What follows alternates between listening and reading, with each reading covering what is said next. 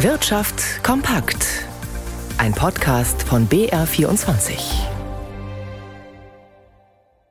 Mit Gabriel Wirth. Die Inflationsrate lag im vergangenen Jahr bei 5,9 Prozent. Das Statistische Bundesamt hat damit heute seine erste Schätzung bestätigt. Die Verbraucherpreise hatten sich im Jahresverlauf zunächst nicht mehr so stark verteuert. Im neuen Jahr soll sich die Inflation dann weiter beruhigen, wie Felix Linke berichtet. Der Rekordwert von 6,9 Prozent aus dem Vorjahr wurde 2023 zwar nicht erreicht, aber die Inflation war für Verbraucherinnen und Verbraucher immer noch deutlich zu spüren. Sie sei mit knapp 6 Prozent weiterhin auf einem hohen Stand, vor allem bei den Nahrungsmitteln, die sich um 12,4 Prozent verteuerten, sagte Ruth Brandt, die Präsidentin des Statistischen Bundesamts. Der erneute Anstieg der Inflation zum Jahresende auf 3,7 Prozent im Dezember beendete einen Abwärtstrend aus den Vormonaten. Experten halten zu Beginn des neuen Jahres 2024 einen weiteren Anstieg zumindest im Januar für möglich, weil einige staatliche Entlastungsmaßnahmen wie die Energiepreisbremsen für Gas und Strom beendet wurden. Außerdem erhöhten Bund, Länder und Gemeinden zahlreiche Steuern und Abgaben, von der Umsatzsteuer für Gastwirte bis hin zu Parkgebühren.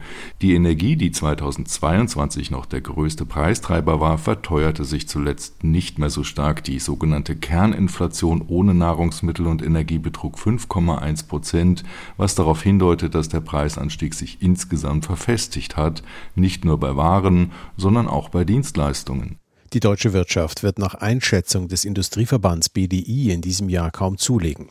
Das Wachstum dürfte lediglich 0,3 Prozent betragen. Das sei deutlich unter dem global erwarteten Wert von 2,9 Prozent, teilte der Verband in Berlin mit. Konjunkturell herrsche Stillstand in Deutschland im Vergleich zu den meisten anderen großen Industrieländern, falle man weiter zurück, so BDI-Präsident Siegfried Russwurm.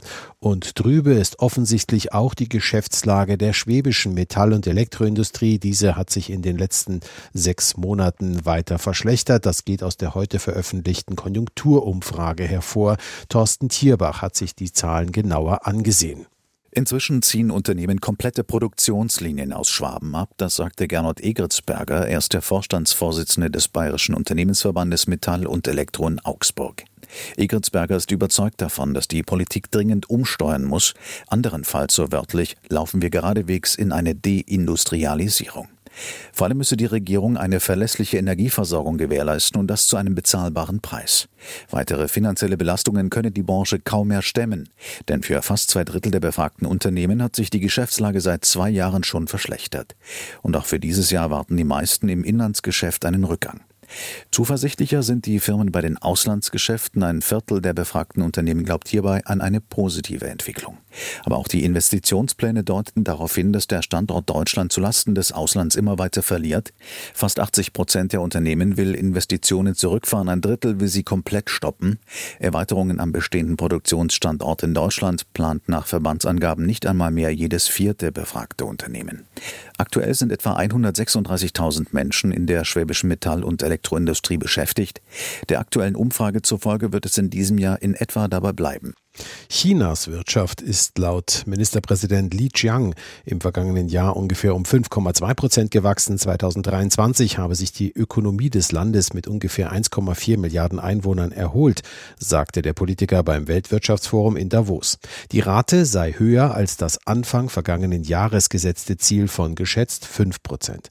Und mit dem Startschuss im Rennen um die Präsidentschaftskandidatur der Republikaner in den USA rückt der US-Wahlkampf jetzt auch an den Börsen zunehmend in den Fokus. Jan Blatt in unserem BR24 Börsenstudio. Wie schauen denn Händler und Anlegern aktuell drauf? Also es wird äh, fest mit einer Wiederauflage des Duells zwischen Donald Trump und Amtsinhaber Joe Biden gerechnet. Dabei dürften Anleger insbesondere die Steuer- und Ausgabenpolitik im Auge behalten und im Laufe des Wahlkampfes könnte es in einzelnen Branchen zu starken Kursschwankungen kommen, je nachdem, welche konkreten politischen Vorschläge die Kandidaten im Zusammenhang mit Gesundheitskosten, Verteidigungsausgaben oder Energievorschriften machen. Der DAX, der verliert im Moment ein Viertelprozent auf 16.581 Punkte, weil die Europäische Zentralbank wohl die Zinsen später senken wird als bisher von Anlegern erhofft. Und der Autobauer Stellantis, der gewinnt den Münchner Autovermieter, Sixt als Großkunden.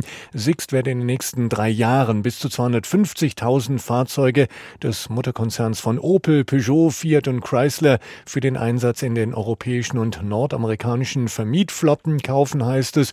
Die Aktien von Sixt geben im Moment zweieinhalb Prozent nach. Der Euro fällt auf 1,0886 Dollar.